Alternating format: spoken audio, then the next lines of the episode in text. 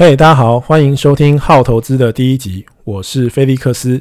本集节目录制的时间是二零二零年的八月六号。啊，由于第一集在上架跟审核都需要一段时间，所以我相信大家听到第一集的内容会是在几天之后。呃，我是 Podcast 界的新人，也是第一次参与 Podcast 的录制，所以整体感觉还是相当紧张的。如果要形容我现在的这个感觉，我会说。有点像是 Podcast 界的练习生吧？对，练习生，我觉得这个词还挺贴切的。总之，就希望能够做到更好。我是一个很懒的人，所以我可能不会做太多的这个后置跟剪辑，然后就是想到什么就说什么，录完就上传。但实际上原因是因为我也不会，因为呃刚开始摸索，所以即使是很简单的录音工作，一开始也相当手忙脚乱。啊，其次是我有想过是不是要先写稿，但是写稿读稿感觉会非常的生硬，所以我决定就是带着这个相对比较自然的一种微微的紧张感，然后完成第一期的录制，就希望一切都可以很顺利。那如果你喜欢我的声音，喜欢我的内容，喜欢我的节目，也希望你可以给我一个五星好评、订阅、分享，甚至给我一些意见，然后让我做一个更好的节目。更重要的是，我希望透过这个 podcast 内容的创作呢，能够多认识一些朋友，交个朋友。首先，我们先来介绍一下这个好投资这个 podcast 的内容是什么。好，未来我的那个内容会分享，会局着重于三个区块。第一个就是呃投资心得的分享。这我过去的工作呢是产业研究员，好，跟分析师。呃，我有两年本土券商工作经验，跟十年外资券商工作经验。然后后来因为这个因缘际会，所以我被动做了这个主动投资人，也就是所谓的全职交易者。那很多人都是这个主动的去做被动投资，我是反过来是被动做的主动投资。那在这个过程之中，我有很多思想上的冲击跟心态上的改变。那我希望可以跟大家分享一下这个过程，也顺便记录我这段呃全职交易的人生。啊，第二个部分就是读书的心得。好，因为我很爱阅读，然后我也读很多书，希望可以跟大家分享很多好书，还有一些我阅读的心得。那相对的，我也希望大家可以跟我分享一些好书跟你们阅读的心得，啊，可以拓展一下我自己本来触碰不到的这个阅读体验。那第三个部分就是时事分析跟财报解读。那自从我做了这个全职交易者之后，我就发觉这个非专业投资圈。的里面其实有非常非常多的人都在做这个时事分析跟财报解读，而且做的这个内容其实也相当的呃迅速跟专业，所以我去做这个东西，我也不觉得自己能够有很大的优势，就是比别人更快、更好、更有深度，所以我会把这个比重降到比较低。另外一个我自己私心的期许呢，就是我希望能够做一个时效性不高的一个 podcast，也就是说我可能。过了一段时间，你们回来听，也许我自己回来听，都还是觉得这个内容不是太过时，所以希望能够呃降低这个时效性的这个比重。那所以这个是时事分析跟财报解读部分，我会把比重降得比较低一点。好，那最后的部分就是说，我们其实是不会去谈论这个个股推荐跟投资建议的。那当然，这个原因有两个啊，第一个原因是因为。它开始是一个公众媒体，所以所以所有收听的这些人是每个人都可以收听的，也是免费的，所以它是一个不特定的大众。那对于不特定的大众做出投资建议是法规上不允许的。那第二个部分是，因为每一个人这个投资属性啊，跟风险偏好都不太一样。即使你接受到了这个同样的这个资讯，其实每个人做出的这个投资决断跟投资的结果也会有非常大的差异。所以这也不见得是一个非常好的一个方式去做分享。所以在整理这个呃财经类分享的资讯的分享的内容的时候，我就觉得这个它还是因为法规关系，它是有个局限性的。所以我们不能像譬如说像中国现在最火热的就是这个直播带货，那这个直播带货的一哥呢，当然就是这个九亿少女的魔鬼李佳琦，口红一哥李佳琦。对，那他是非常非常呃，就是一个非常强的一个 sales。那我们在这个做财经相关内容的话，我们不能说，诶，某某股票买它，这个是法规不允许的，所以它是有一个程度的局限性。但是在呃，就是投资心得跟读书心得，还有这个时事分析跟分享上面，我还是有很大的热情啊，去跟大家做一个交流。呃，第二个部分当然就是来讲一下这个好投好投资的这个意思。那这个好投资呢，其实有三层意思。第一个是喜好投资，我相信听这个节目的人都是喜好投资的人。那我自己也喜好投资，那我也是一个很幸运的人，因为投资、我的职业还有呃这个我的喜好三个东西可以三位一体合在一起，所以我是非常呃觉得自己是幸运的一个人。那另外一个就是，呃，好投资呢，在英文的谐音呢，这个好的这个谐音就是，呃，how 就是如何。那我不敢说可以教大家什么，但是就是如果你本来不是一个财经背景的人，或者是你呃想要多得到一些投资的一些讯息跟资讯，那也许你可以从我的分享之中得到一些收获。那这是如何投资，是第二个含义。那第三个含义就是说，在这个喜好投资的同温层里面，其实大家最终目标就是寻找一个好的投资。那我也希望所有的人，哦，包括呃这个就是听众，在这个包括我自己，在这个整个收听体验里面，哦，这整个过程之中，他都能够成为一个好的投资，或者是在这里面内容寻找到自己的好投资。好，那所以这个是我希望这个能够做到的事情。呃。为什么要来做 Podcast？这个理由非常的多，要我想可能二三十个理由跑不掉。但是我相信大家可能也没有兴趣要知道为什么我要做 Podcast。可是我想简单的分享一下，就是说我跟这个 Podcast 的这个因缘际会。我最早接触到这个 Podcast 呢，呃，其实是二零一五年、二零一六年，因为我非常喜欢这个罗振宇的这个逻辑思维的节目。然后后来我就开始听 Podcast，那 Podcast 上面其实那时候中文的内容其实并没有很多。然后我也很喜欢一个作者叫 Tim Ferriss，那 Tim Ferriss 的 Tim Ferriss Show 啊，也有非常多呃我喜欢的内容在上面。所以这是我一开始最早听 Podcast 的。但是后来呃，二零一六年因为这个罗罗振宇他这个创立的这个得到的这个 App。那我们见证到这个知识变现的大潮，所以后来我大部分的时间其实是在这个得到这个 App 上面去啊、收听，然后去呃获得一些知识跟讯息。然后之后，我去年其实也有人跟我聊起这个 Podcast，那我们最后聊的结果，最后也是不了了之。一直到今年三月的时候，这个因为疫情的关系啊，然后所以我觉得很多的这个。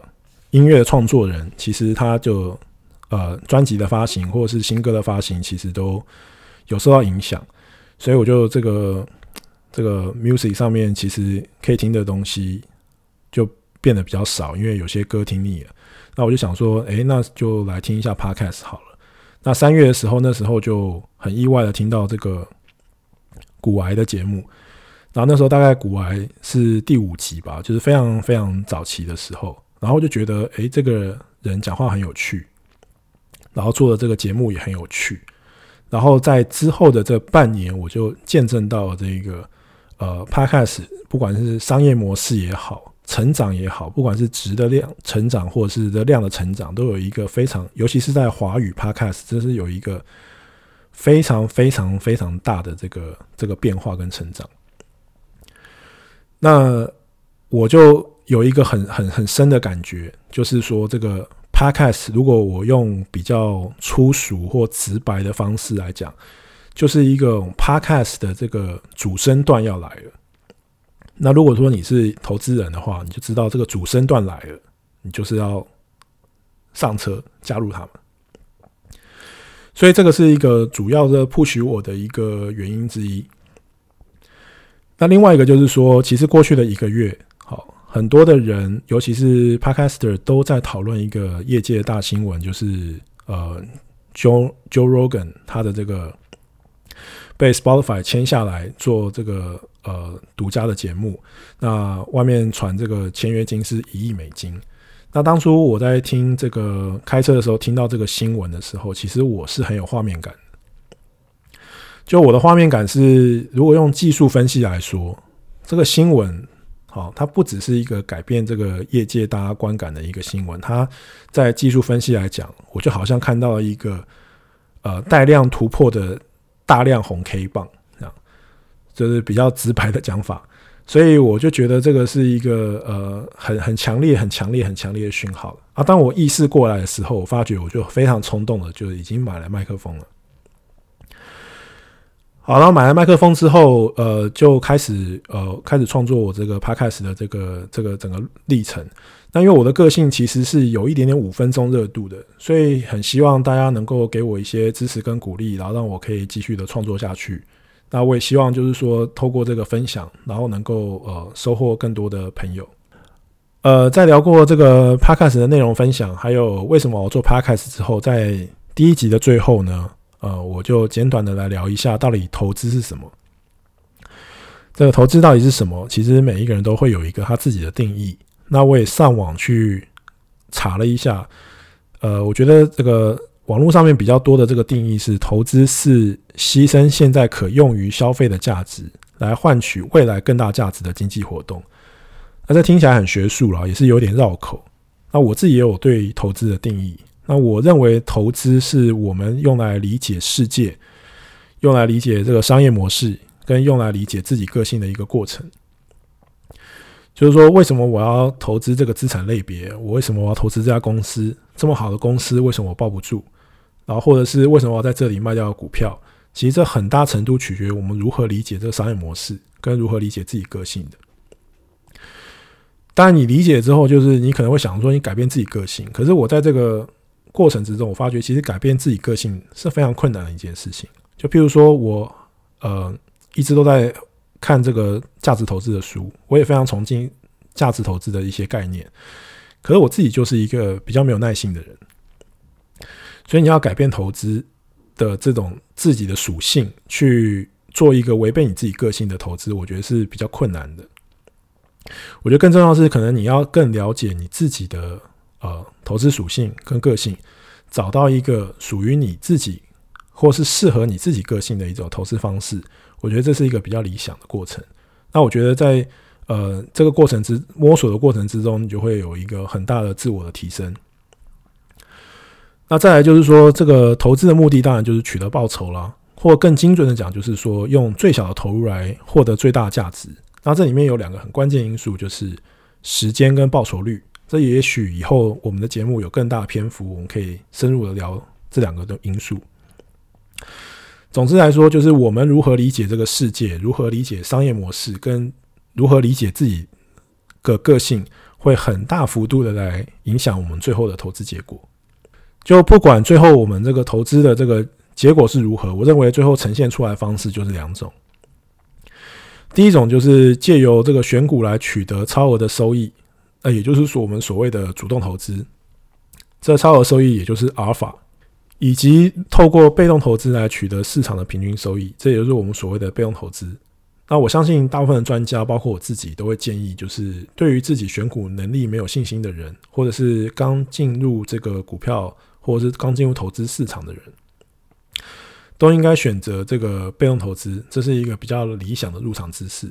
可是这也不限于就是比较没有经验的投资人，我觉得有更多是很有经验的投资人，他在做了长时间的主动投资跟选股，甚至择时之后，发觉其实自己依旧无法取得市场的平均收益，所以最后他经过深刻的思考之后，做出了这个结论，就是说我要做被动投资。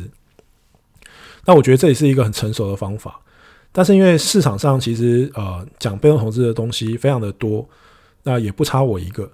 那我自己过去因为做研究工作，其实更大的程度是在主动选股的这一块，所以这也是我未来可能会比较着重去想要分享在主动选股的部分。那最后就是说，我们刚刚有提到投资其实是一个以最小投入来取得最大价值的一个这个一个方式，一个一个过程。那我觉得就是说赚钱也好，或者是股票也好，其实这都是很狭义的投资。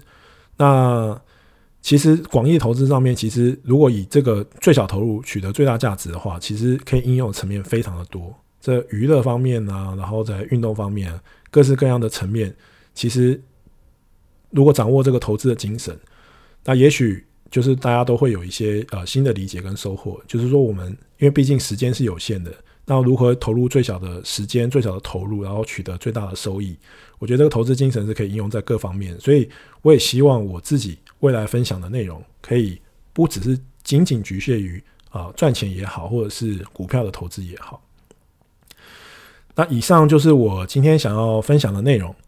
那如果你喜欢我今天的那个内容的话，就希望你能够给我一个五星好评，然后呃给我些支持，甚至一些意见，然后订阅跟分享。然后谢谢大家的收听。呃，最后我有想到一个，就是呃好像 ending 应该要有一个 slogan。那很多的节目也有一个所谓的 slogan，但是因为我现在还没有想到，我想到这个以前其实我。以前很喜欢看这个呃这个说唱的这个选秀节目，那这个说唱的人这个 rapper 都会讲这个 love peace and respect。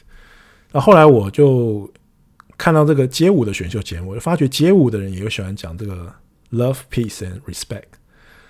所以我现在还没有想到我这个结束的 slogan 是什么，但是我觉得稍微借用一下这个 slogan。好，这以上就是我第一集的内容。好，希望大家会喜欢 love peace and respect。拜拜。